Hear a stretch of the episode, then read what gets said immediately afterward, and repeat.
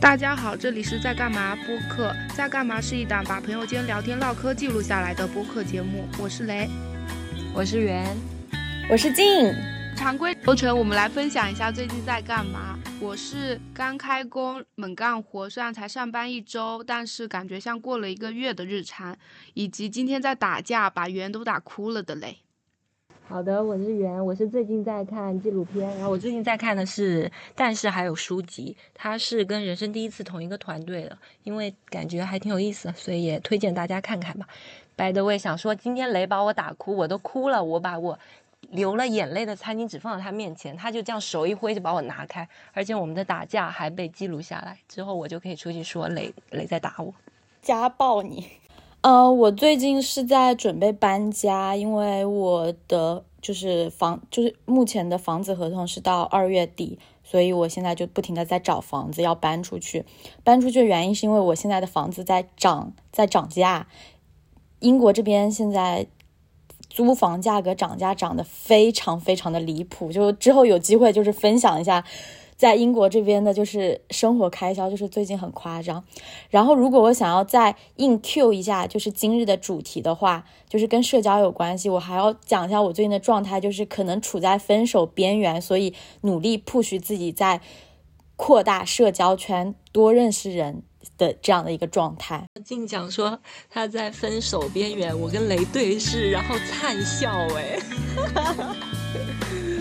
这一期我们来聊聊社交这个话题。那我就想分享一下，有这个想法是因为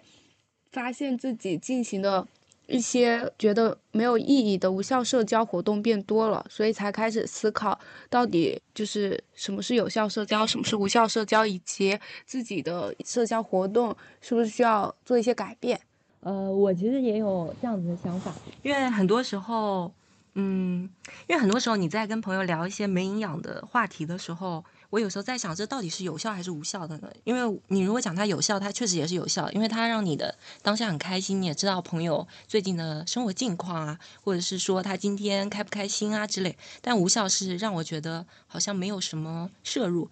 那这个就是要讲我自己对于有效无效的定义啊。有效的话，我是主要是分两类，一类是让我感到开心，另外一类是让我获得新知识嘛，就突破我自己的那种什么知识壁垒的。嗯，开心的话就是这个聊天很顺畅，然后让我由内而外的开心。因为很多时候我跟朋友的开心，我都是假开心，我就是哈哈哈，但是面无表情。然后另外讲无效，无效就是。呃，一些同事的那种拉勒啊，或者是比如说朋友圈，你发一些朋友圈，就领导、同事或者你不熟的人来评论，你就是要也要在下面哦，好像很热切的回回应他们，这有时候会让我觉得有点无效啊。另外就是有些让人心累的无效社交吧，但是呢。在这种无效社交，我我不知道，可能对于我来说是有效，但对于别人来说无效。就是我对这个人很感兴趣，所以我想要跟他维系聊天，我就会努力的问一些、开一些话题，但可能对他来说会比较被打扰嘛。有点到我想说的，就是刚开始就思考有效社交、无效社交这个话题的时候，我就会想说，就是我。一开始分社交关系的时候，我其实并没有很明确的去分类，到底是有效社交还是无效社交。就是我会把它定义说和自己以外的所有的关系都是社交关系，然后我也不会想说它是不是没有效的，然后就是正常的在相处啊，或者是在嗯接触怎么之类的。但是渐渐的，确实会有一些的关系会让你觉得很心累，就是会让你觉得，呃，是不是真的有必要？这种时刻会让我觉得我在做无效社交，然后最最近这几年这种时刻出现的概率变多了，才会让我对社交说真的去进行一个有效无效的分类的这个点。但这个我会觉得这种有我分类的有效无效跟常规大家如果要说硬 Q 那种说是有用还是没用的话，我觉得还是有点不一样的。我感觉这种分我们这种分类好像。我听袁刚刚分享，都觉得还是偏向主观的，就是内心觉得那种，并不是很功利的，外部是否有有用不用的这种感觉。嗯，我觉得我对有效无效社交的定义，我觉得影响因素的话，应该就是得到这两个字，就取决于你到底能不能得到东西，它可能分为物质的和情感上的。就比如说，如果说是物质上的话，它分为金钱和地位，或者说对你职位上有没有一些好处吧。呃，我举一个例子，我有一个朋友，就是我我也是听说的，她会一直抱怨她的男朋友会去跟一些明明她不喜欢的一些人打交道，但是。其实她男朋友打交道的那些人是家庭很有背景的，然后有的时候会给她透露一些对她炒股有利的这种信息，所以在我看来，这种其实是有效社交的，因为他其实是得到了经济价值的。再比如说，你如果是在职场上，呃，跟一些你不是很喜欢的人讲话啊什么之类的，但其实某种程度上还是会对你的工作多多少少是会有用的。所以我觉得，可能但凡有得到一点东西的话，它也算是有效社交。但是前提是说，它给你带来的痛苦不应该那么大。如果你很讨厌这个人，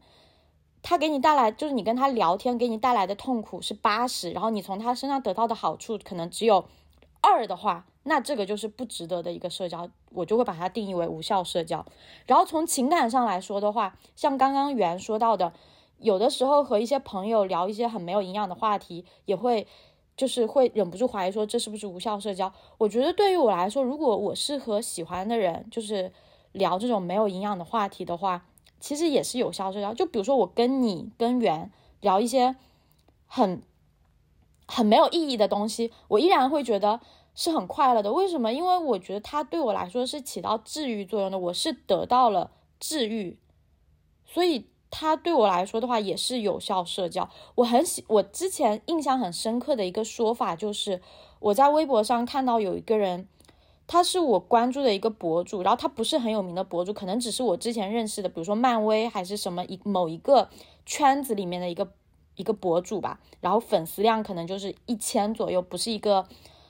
不是一个能靠他来赚钱的一个粉丝量，但是他依然非常活跃在微博上。他有一次就在微博上分享。他妈骂他说：“你每天就是在微博上花这么多时间，他到底是能，就是你那些粉丝到底是能供你吃，还是能供你穿，还是能给你带来什么？”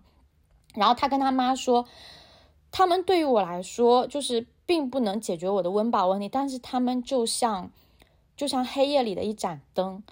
虽然它不能解决我温饱问题，但是它能让我在黑夜里感觉到就是是有光亮的。”我当时就是对这个。描述印象很深刻，因为我觉得我们生活中很多人的存在都是像这样子一样的，就它并不能表解决我们实质上的很多问题，但是其实是有抚育的力量的。静在我这里看来，他是会做那种，即使就是你说的，你会物质上得到的类似那种，你是会去维系这种关系的人，而且也不是说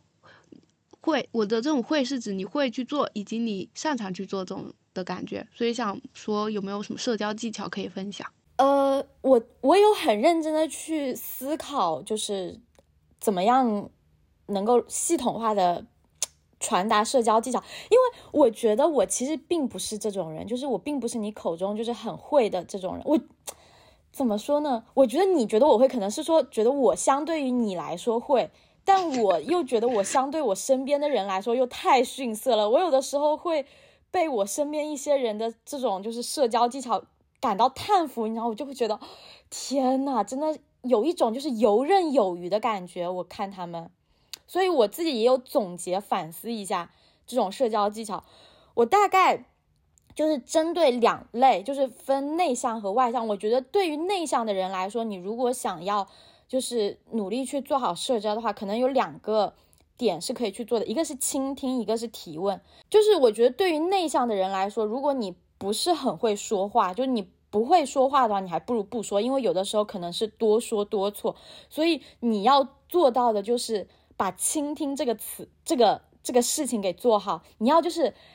别人在讲话的时候，你要一你要眼睛看对着他，然后让别人觉得你真的是很认真的在听他讲话。然后就是最好还是面带微笑的听他讲话的那种感觉，我觉得这个点可能是听起来很没用，但是其实很有用的一个方法。因为我有的我最开始的时候有一点社恐，所以我经常很害怕跟别人进行眼神对视。别人在跟我讲话的时候，我的眼神眼睛会飘到别的地方去。其实这是因为我的害羞和自卑或者是恐惧，但是外人看来觉得我不尊重他，觉得我是一个很很屌的人。所以我觉得我以前这个习惯可能让我给别人留下了很不好的印象。导致我的社交是是有一点问题的，后来我就让自己克服自己这一个点，别人跟我讲话，我就会强迫自己，就是看着别人的眼睛，然后面带微笑，然后时不时的点头，其实是一件很很很敷衍，就是我自己做起来很敷衍的一件事情，但是会给别人带来非常良好的观感。然后第二个可以用到的技巧就是提问，有的时候，呃，和一些。和一些我不感兴趣，但是又不得不打交道的人聊天的时候，我其实真的对他们讲的话不感兴趣，但是我又必须要附和他。但是你不能只只嗯嗯啊，所以你必须要提问，就是人家讲完一句话，就是讲完一段之后，你要揪住一个点，不需要很深入的点点，你只需要就是可能花零点一秒的时间去想一个问题，然后提出来，人家就会觉得哦，你是在 follow up 他的这个话。他会觉得你在认真的在跟他交流，然后他也很乐意，就是会回答你的问题。所以我觉得倾听和提问对于内向的人来说是非常好用的两个社交技巧。然后对于外向的人来说的话，赞美我觉得是很好用的社交技巧吧。我以前真的不是很会赞美别人，我我不会赞美别人，也不习惯听别人赞美我，我会觉得很害羞。但是现在我又可以就是很坦然接受的别人。别人对我的赞美，可能是因为我身边赞美的人变得越来越多，尤其是我有一个朋友，他真的非常非常的会夸人，所以你会看到他的人缘非常好，他在公司里面跟所有人的关系都很好，所有人都很喜欢他。我跟他在一起，我也有从他身上就是学到这个东西。虽然我现在还没有到他那个段位，就我还没有办法做到，就是他他总是很自然，而且很有激情的去夸赞别人，但是我夸赞别人可能还是多多少少会有点僵硬，我觉得这还是我值得学习的地方。就举一个例子，他可能就是他每天见到你都会夸啊，就是说啊，静姐你今天的衣服好好看啊，或者说是。什么啊？你今天是不是就是换了口红？你新买这个口红也很好看。你新买的这个什么东西？就是他会抓住你的一些细节，就不会是那种硬夸，不会是瞎夸。就比如说我今天做了美甲，他就会夸你今天的美甲，就是他会很具象化的去夸。我觉得这是我值得学习的点，就你一定要去抓住一个细节，很真心实意的去夸，不然的话，你只是夸一个人漂亮，或者夸一个人厉害。就好像好好宽泛，别人觉得这个这句话我每天都听，每个人夸我都一样，就觉得好没意思啊。但如果你夸的很具体的话，就是说，哎，你今天眼线画的好好，你就会觉得哇，他真的有懂我。我今天这个眼线就是今天出门之前，就是花了好大的心思画这个眼线，结果就被他发现了，我就会觉得很开心。所以你会觉得跟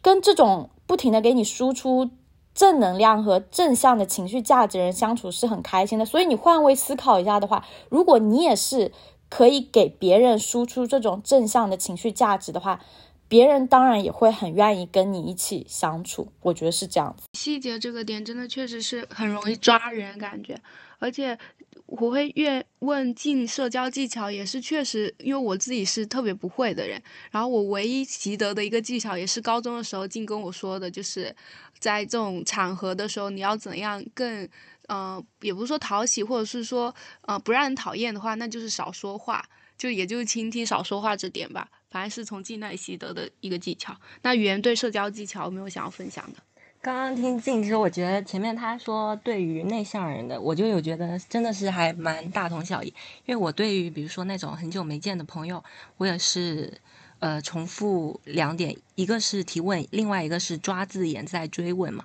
然后另外一点，我还会用一些就是重复对方的话。就比如说，他觉得他的感受，我会重复他的感受，然后再加上提问。然后静静刚刚还有说到一点是对上眼神，我也觉得对上眼神这点很有用。一个是两个人在聊天的时候，呃，如果对上眼神的话，这个话题我会觉得这个聊天会更加真诚。一个是当你作为倾听者的时候，在输出的那一方会觉得你真的在认真听；另外一方面是，假如假如你是那个输出者的时候，你会更有力，因为你盯着他的眼睛，你就是把他这些把你要讲的话这样注入他的脑海。然后还有静刚分享说，他朋友讲的一个赞美，让我想到我大学的时候，可能是那时候朋友们真的很会打扮吧，所以我经常会夸我身边的朋友很漂亮。然后，所以那时候大学身边的朋友都很能接受我的赞美，他们是很大大方方接受，就会说啊谢谢，然后这样害羞一下，所以他们也很能接受被拍照。但我不知道为什么，在我工作以后回来，我就越来越少在赞美别人了吧？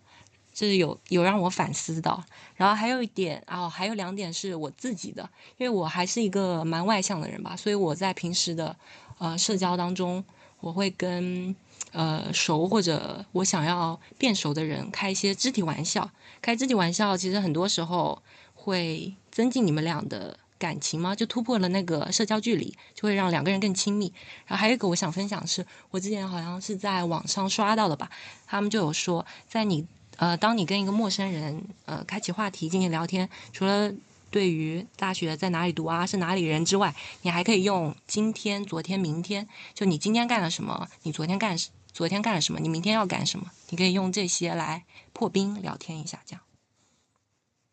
哦，真的是分享很多干货，而且你说的你呃赞美这个点的前后变化，会让我觉得真的是这种关系真的是相互的，因为你在。大学那边得到的反馈，跟你回来之后得到的一些反馈，或者是环境啊人得到的，就是反馈不一样，然后就会让你自己也得到变化，就说赞美变少了这个点。嗯，可能吧。但我有有要反思，说要多多赞美大家。嗯，那在你们就是现在回想以前的社交经历，有没有什么值得可以说的呢？我想就是 call back 一下，就是前面就是雷雷刚刚就是。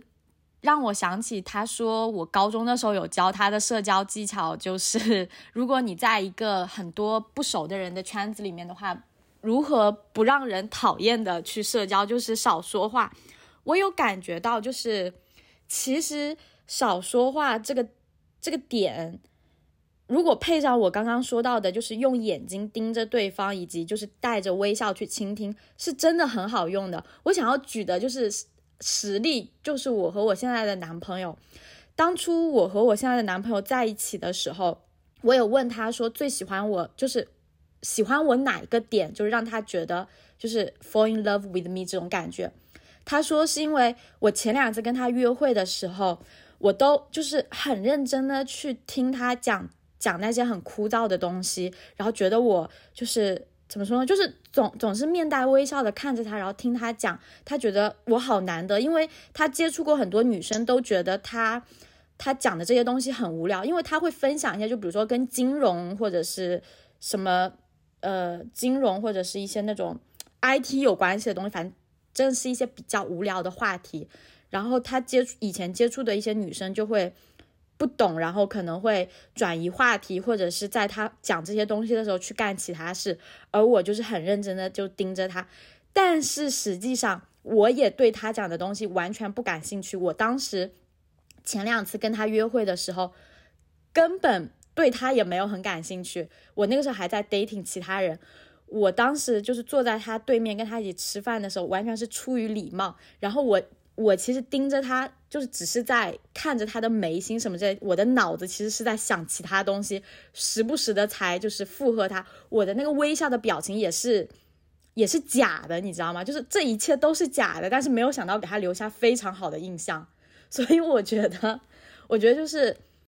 不讲话。伪装微笑真的是非常有用的，就是可能对于男人一一部分的男人来说，真的是非常有用的社交技巧。因为男人就是喜欢女人 认真听他们讲话吧，我也不知道。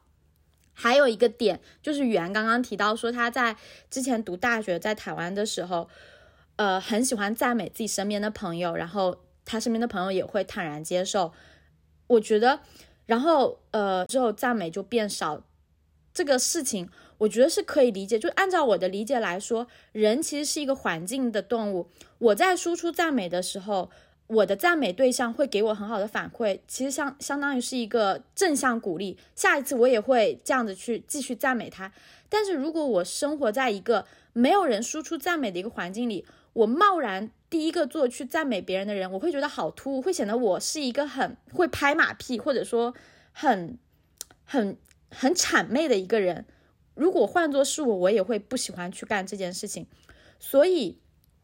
所以我会很喜欢跟那种会输出赞美的人在一起，然后他会带动我去输出赞美，然后我们一整个圈子就会变得很快乐，就像是生活在一个夸夸群里面，然后每天都是你夸我，我夸你。所以我觉得环境也是很重要的，对。刚刚静讲到这个夸夸群，我就想到我大学就是被大家说是夸夸群群主，就因为我真的很会夸，然后他们就会老说我夸夸群群主，问我都哪里学的讲的，我就说是发自内心啊，然后他们就说我是渣男。然后另外还有静静刚讲的那个眼神，也是让我觉得，因为他讲到了眼神这个点，讲到了他的恋爱关系这个点，让我感觉到就是。因为眼神对于呃好感来说真的是很加成的一个东西，就在一群人当中，如果有一个人跟你频繁的对到眼神的话，你对他的好感度其实是会在莫名其妙的上升。我觉得这个也很好用，如果大家有想要发展恋爱关系的话。嗯，还有一点就是静真的是在分手边缘哎，他真的不不 不怕隐藏，然后就在真诚分享这些。嗯嗯，那回顾。之前自己的社交生活的话，那有没有值得的社交经历要可以分享的呢？我的话，其实这个社交经历也不能说值得分享吧，但是对我来说是很特别的一段社交经历。嗯，就是在我刚工作的时候，我遇到了一群很开朗的同事，然后在其中有个同事他很热情，我现在也很感谢他，他。呃，是先找到我，先把我拉入他们的圈子，然后一起带我在杭州吃吃喝喝玩玩啊。而且在我们一开始的半年到一年时间吧，我们两个的关系真的非常好，就有一点火速升温的感觉。我跟他就是能互相到彼此家里睡觉，然后彼此父母也知道哦，我不知道他的父母知不知道我了，但是我的我的家庭是知道他的关系。但是后来有段时间呢，我的工作就突然变忙，变忙。嗯，就有一个弊端，就是我有时候回他消息会很慢，但他的消息发出来，嗯，他可能期望收到比较迅速的回复吧，就秒回。因为你在输出的时候，如果没有马上被接到的话，你的那个感情其实会有点被冷淡掉。所以可能是因为那一段我很忙的时间吗，导致我们两个人就是的聊天频率越来越降低，聊天频率降低也会让我们的周末越来越不重叠，就是。我有时候都是通过朋友圈才知道他在干什么，或者他也知通过朋友圈才知道我在干嘛。然后这个时候呢，我就发现我好像有一点点吃醋，因为我觉得以前都是我跟你每天黏在一起，你怎么又突然交了那么多新朋友？然后跟反正就有一点点吃醋啦。然后下一个阶段就是因为太长时间没有互相沟通吧，我就发现其实我们两个人的一些价值观，还有一些行为，一些对事情的看法都有点不一样。好，这个时候就到了。倦怠期的有点两看生厌，就是他看我也不爽，我看他也不爽，然后现在我们关系就是有点尴尬，但是是饭搭子，嗯，就这样，就是这个特别的经历嘛，嗯，因为呃这也是让我觉得到底能不能跟同事成为朋友吧，就是有点让我想这个。原分享这个有一点启发我，因为我刚开始想社交经历值得说的话，我有点想不出说什么。但原分享这个微信聊天秒回不秒回的这个事情就启发到我，因为我想到我跟一个同学的社交经历，就大家因为在学校或都在同一个时空里面嘛，就也在同就是学校这个圈范围里，所以就很容易成为好朋友。但那个同学是在我们分开在不同的班级、不同的学校之后，都能再联系，都能保。持线下见面和聊天频率的一个朋友，但是在我在后知后觉的反应过来的时候，我们就已经是渐渐不聊天，就默默从彼此生活中消失了，也再讲不上话了。然后，但我有一天就主动去。跟他聊这个点，就想说为什么关系会变成这样子，然后他就跟我发了一长段文字，在讲他在这段关系中，也不能说受到的委屈吧，就是说他感受到的失望，也就是他说他给我发很多消息，或者我都经常不秒回，但他还是会秒回我，然后以及他很多时候找我的时候，我都顾不上啊，或者类似这样的情况让他失望或者这样，然后他就会让我觉得好像他在放弃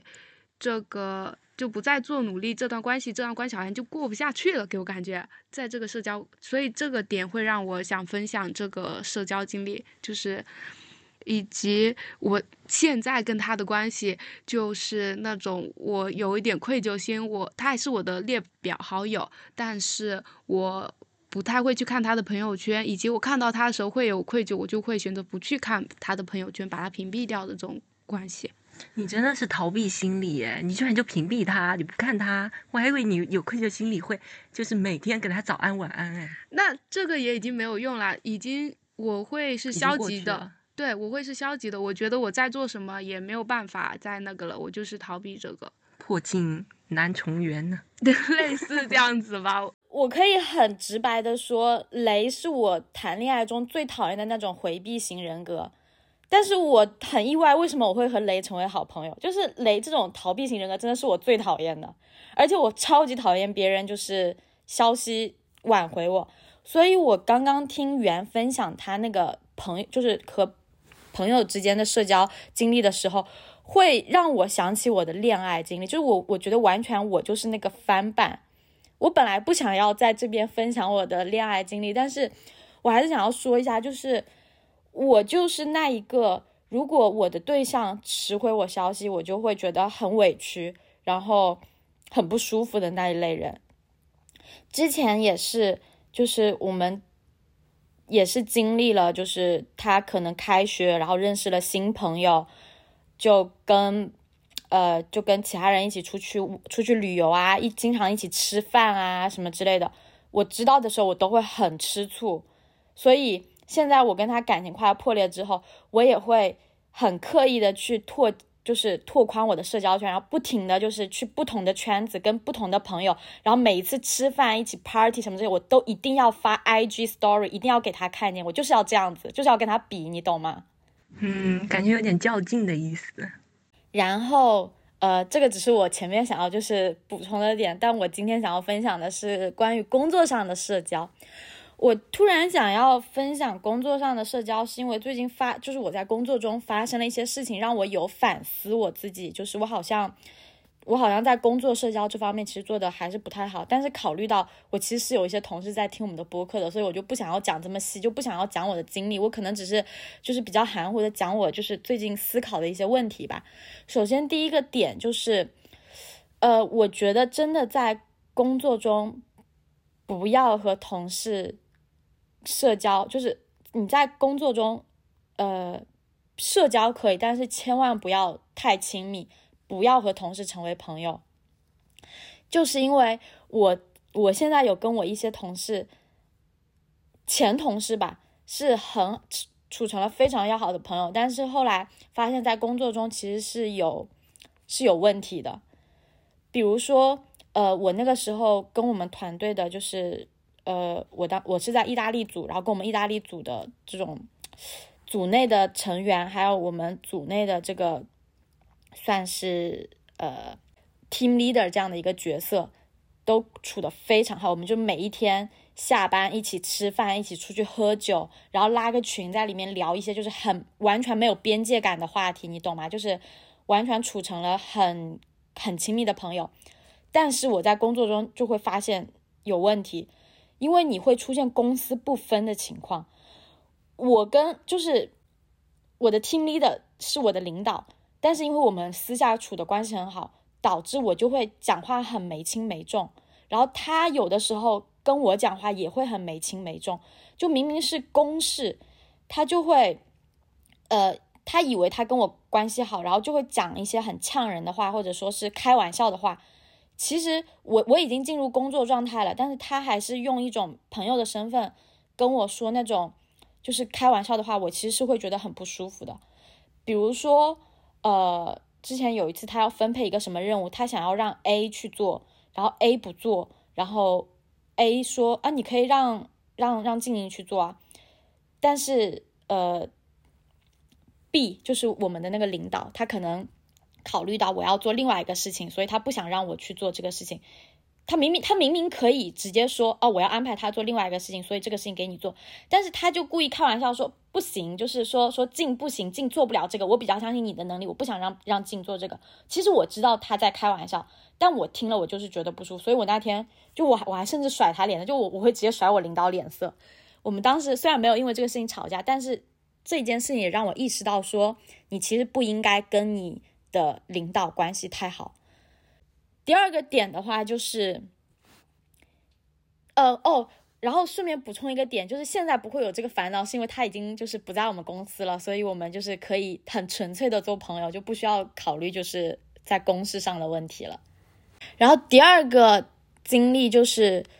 呃，我觉得和上上级打好关系很重要。我说的上上级就是除了我刚刚说的那个 team leader 之外的再上一级。为什么呢？因为，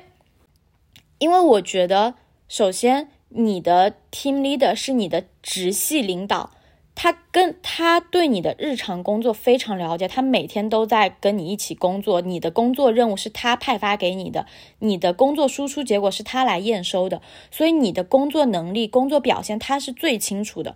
如果你有了，就是如果有一个可以推荐你升职的机会。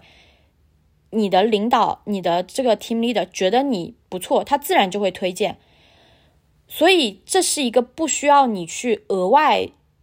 去做工作的一个人。但是你的上上级，比如说经理这样的角色，他的职位更高，他下面的下属更多，所以他不是很有精力去认识下面的每一个小朋友。如果你不主动去跟他进行社交的话，你可能就是泯然众人矣，就你就是会淹没在下面，就是。各个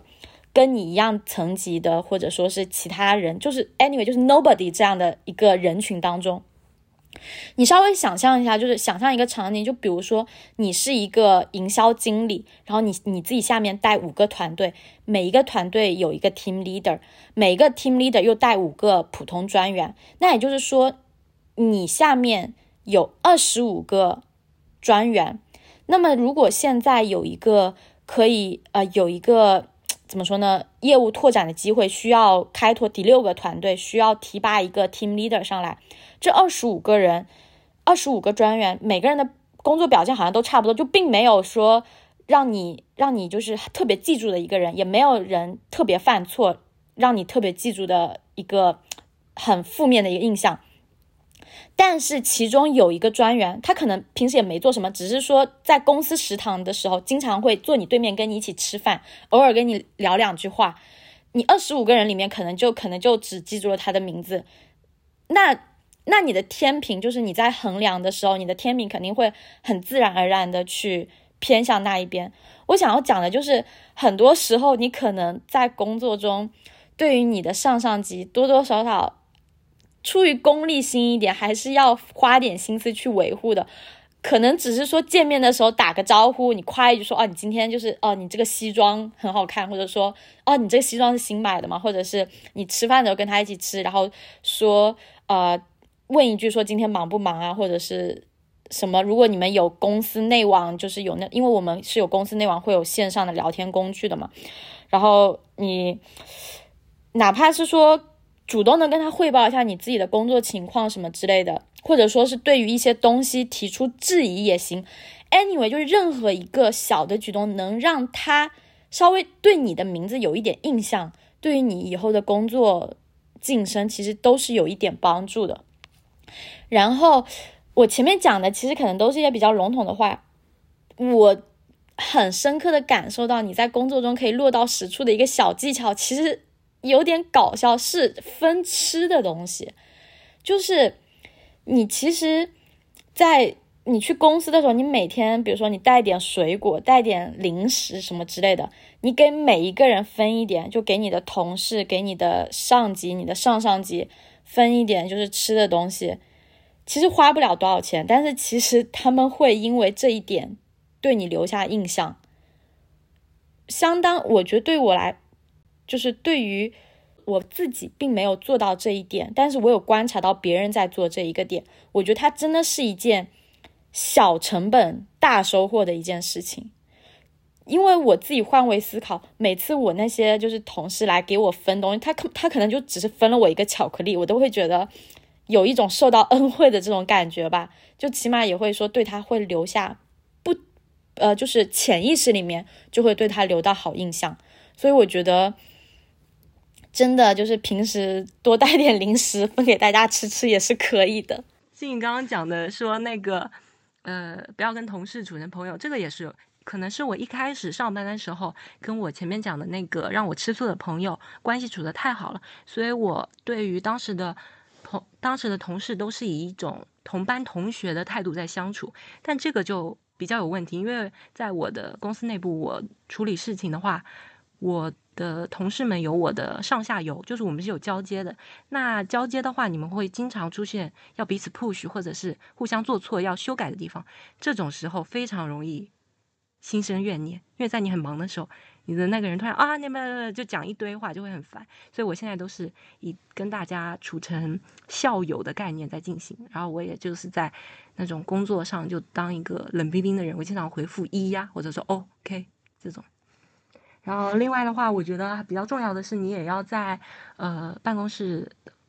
就是搭建一些比较好的友谊，像我是有一个奶茶群，那我们奶茶群里面的同事就是就是各个部门的嘛，那各个部门的话，大家就会有权限，也有相关的知识，可以解决彼此的问题，然后又加上你们经常会聊一些干话，就关系比较好，就比较容易互相帮忙。那比如说你犯错了，要请他开他的权限帮你解决一个，呃，如果被领导知道比较大麻烦的事情的话，你就请他喝一杯奶茶就好啦，就是这样。就是我还想要分享一个我自己同事的一个非常正面的例子，就是呃我的同事 X，他就坐在我的旁边，他跟我是同期进来的，但是他现在已经就是升职了。然后当然就是有一部分原因是因为他签证，就是是因为他签证原因，因为她的男朋友是外国人，然后他可能就是是可以获得英国这边的，就是呃永，但。完全不能否认的就是他的社交能力确实很强。我突然想要 Q 他的点，是因为我前几天，呃，坐在他旁边听他打电话，他好像是跟瑞士那边的一个就是一个接口人在打电话，完全是我们这边完全没有接触过的一个人。然后我听他打电话的时候，他就是接起来问候完之后，他完全没有就是植入工作主题，而是说，哎，我看见你的就是头像很可爱，头就是你的头像是你的宝宝吗？就说哦，好可爱哦。然后他们就就大概就是围绕这个宝宝，就可能就是聊了五分钟的天。我当时就觉得天呐，就是有被就是。学到了的这种感觉，因为我每次跟项目组打电话，我都是直奔主题，就是说我要解决什么问题，我就会去聊什么问题，根本不会去打探他的，就是不会聊任何工作之外的东西。但是他好像就是很会社交，很会跟别人，就是怎么说，就是类似于打感情牌一样这样的。不可否认，我觉得这个绝对会让他的工作变得更加顺利，因为人本来就是感情动物。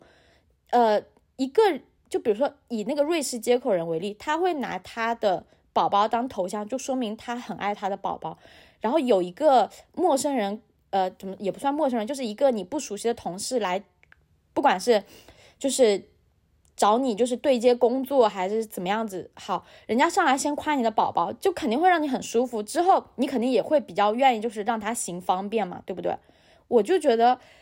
就是他的这种社交能力是。非常值得我学习的点，原说的那个，他要搭建在工作中搭建好的社交关系，还有你说的要跟上上级维护好的关系，这两点都会让我觉得你们还蛮厉害的，就是有学习到。其实我自己根本做不到，你知道吗？就是我道理我都懂，但是我自己做不到，就是，唉。但是我连想，我连想我都想不到这个点。我我跟上上级的关系，我我刚才静在说的时候，我就在脑子里想，我跟我上上级是怎样的关系。我就想，我有时候讲一些有的没的损他，这样子就感觉就是真的在做，就是做不对的事情，有一点点。然后分零食这个点，我也有观察到，好像是可以这样。但对我来说，你要去，嗯，把零食一个个分给同事，这个工程太大了，以及我觉得这是件太困难的事情了，我实在很难迈出这种。不，我也最多只能说把零食放到零食桌，然后跟大家说，呃，那里有带来的什么什么零食啊，大家需要的话可以去拿什么之类的，这这个点，嗯。嗯，听你刚刚讲的那个感情牌，有让我觉得有一点，因为我有遇到过打感情牌的领导，跟就是那种冷酷只执行任务的领导，可能是我自己的原因吧。我更喜欢那种执行任务的领导，因为那个感情牌领导他就天天讲一些有的没的，不干活，就是阻挠我干活。那不一样，他只是在阻挠你。你这个是领导，对进来说可能是上下游交对交接的人。如果你能先寒暄一下，或者是先拉近一下，那肯定是有用的。我会想到，就是你们两个都分享了你们的工作上的社交经历，同事社交，会让我想到我去年也是有被人际关系感到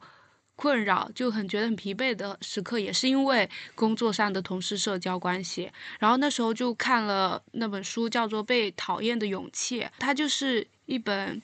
可以说是什么阿德勒心理学的入门的一本书嘛。然后它里面就有一个点，他在讲说一切的烦恼都归结于人际关系的烦恼。然后我们平时讲心理学的话，可能更多会想到弗洛伊德、荣格啊这种的。然后但这一本他是讲那个阿德勒的心理学。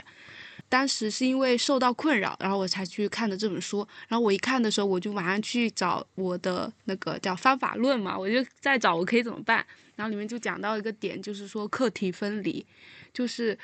也有点 Q 到以前进跟进问员的那个说，算不算自私这个点？就课题分离也是在讲，一切都是就是别人就是别人跟你的关系中，你只要关注自己就行。就是你要学会把你的课题跟别人的课题进行分离。你做这件事情，你可能会让别人觉得不高兴，会让别人觉得呃生气，但这个都是别人的事情，都跟你没有关系。主要就在讲这个这个。这个观点吧，我就会觉得还有时候会觉得还蛮有用的，因为我是那种经常会顾虑很多，想要满足别人的期待，或者说不想让别人生气，然后就会让自己想说的话、想要的主张就不敢去做、不敢去说的这种性格。所以我当时看到这课题分离的时候，我就会有觉得是可以这样子，是有给我力量。雷分享的这个课题分离，虽然我还没看到这一章啊，但是雷在分享给我这本书的时候，他就叫我一定要去看这个课题分离。我觉得他当初分享给我是我那时候对呃有一个朋友有点 crush 的一个。时间段嘛，我那时候对他非常上头，我就非常期待他的回应，我也会对他的一些呃行为啊，还有发来的一些信息做过度的解读嘛，所以就内耗非常严重。然后可能是因为那段时间感情上有波动，所以我就经常在网上会刷到呃，比如说你要怎么跟呃男生聊天啊，怎么跟暧昧对象聊天这样。然后我那时候就刷到一个言论说要做自然人，就是自然人这个心态。因为呃，我可能是在工作之后就没有恋爱过吧，所以我太久没有恋爱，我就比较想谈恋爱，所以我会把我潜意识把我身边出现的每一个男生都当成潜在的恋爱对象嘛，所以这样的话，你的出发点就错误，你这个人在社交的时候就会，你的言语就你一切都很不自然，所以呢，你如果做个自然人，你就是用。呃，当路人啊，当朋友的方式去对待身边的一切人，然后一直对自己进行心理暗示，说是朋友。还有一个就是说，你当个自然人，你不要想对方会对你做出怎样的反应，你只要把你自己该输出的都输出就好。我觉得这个跟刚刚说的那个课题分离有点像，就你只顾好你自己，你不要想对方那边是怎么操作。我觉得不错，我会把那本书看完。嗯。我我有在听，就我也有点想看这个书，但是我我如果是看这一类就是正经的书啊，我会比较想看实体书，但我这边又买不到实体书，感觉很痛苦。我也是，我对读书也有种仪式感，我就是电子书，我只能看进小说，你让我看这种正经书，我真的看不进去。我还有想讲一点，就是静静刚刚有在分享说，呃，他有一个关注的微博博主，不是说只有一千多粉丝吗？但是他妈妈问说，为什么要花这么多的精力时间在微博，又不能得到钱？这就让我感叹说，我们真的跟父母辈，跟有些父母辈的，嗯，观念不一样，就是你获取能量的渠道不一样吗？就是我们会更多在网络世界里面放松，但大人就会觉得你为什么要一天到晚盯着手机啊？手机里有什么东西看？手机不是每时每刻都能看啊，又不会看没电。这是我爸每天跟我讲的一句话，他就说，嗯，因为他有时候叫我吃饭，我在玩手机吧，然后可能我就是想把那一段看完再去吃饭，我爸就会说，你现在暂停一下啊，你等等吃完饭回来看，这个又不是会没有，你干嘛一定要现在看呢？我就会觉得虽然有道理啦，但是就是但是行吧。会觉得老父亲不容易，我会觉得。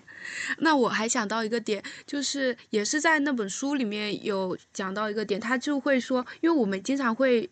我们的逻辑是说，呃，我不喜欢 A，是因为 A 身上有我讨厌的一二三四五六七的点。但那本书里在讲说，其实很多时候会是你你不喜欢 A，所以你找了一二三四五六七他身上你不喜欢的点，就大概是这这样的说法。然后我会想到，好像在恋爱中这种说法就更容易被理解。然后在不是恋爱关系中，我会想到原说的那个包容的点，就我们经常会说。嗯，是个包容的人，或者是说我对你的容忍度还蛮高的。这个，那是因为你是不讨，你是喜欢我，你不讨厌我，所以你可以包容我这些。但一旦你决定了你要，呃，不喜欢我之后，你就能找出一二三四五六七八个的点。这个在社交中，我觉得还是也是蛮经典的。是的，因为我发现我跟我刚刚说那个吃醋朋友，他其实一直以来都是这样的人。那为什么我会在倦怠期之前跟倦怠期之后，就是完全不同的态度，也是。我原来是喜欢他的，但是我后来不喜欢他，所以我就在他身上找缺点。然后还有一个就是我们一开始讲到那个有效无效社交的时候，我想来想去想到最后还是真的是分人。比如说，对于喜欢的人来说，你讲废话也是很开心，就是有效；但你跟不喜欢的人，你无论讲什么，他在送钱给我，我都觉得有点无效，对吧？嗯。呃，我也我也插一点，就是我也想要就是举一个例子来，就是佐证你们刚刚讲的那个点，因为我也是，呃，周一的时候刚听了一个一个我好友的一个八卦吧，就 Y，呃，我们的一个共同好友 Y，然后她的男朋友 A，最近呃 A 比他小三岁吧，然后现在还在读大学，然后 Y 最近是他工作，然后被外派到其他国家去，但是。他们就最近频繁的吵架，他就会一直指责 A，说感觉他太小孩子气了，就是感觉自己一直像一个妈妈一样在照顾他，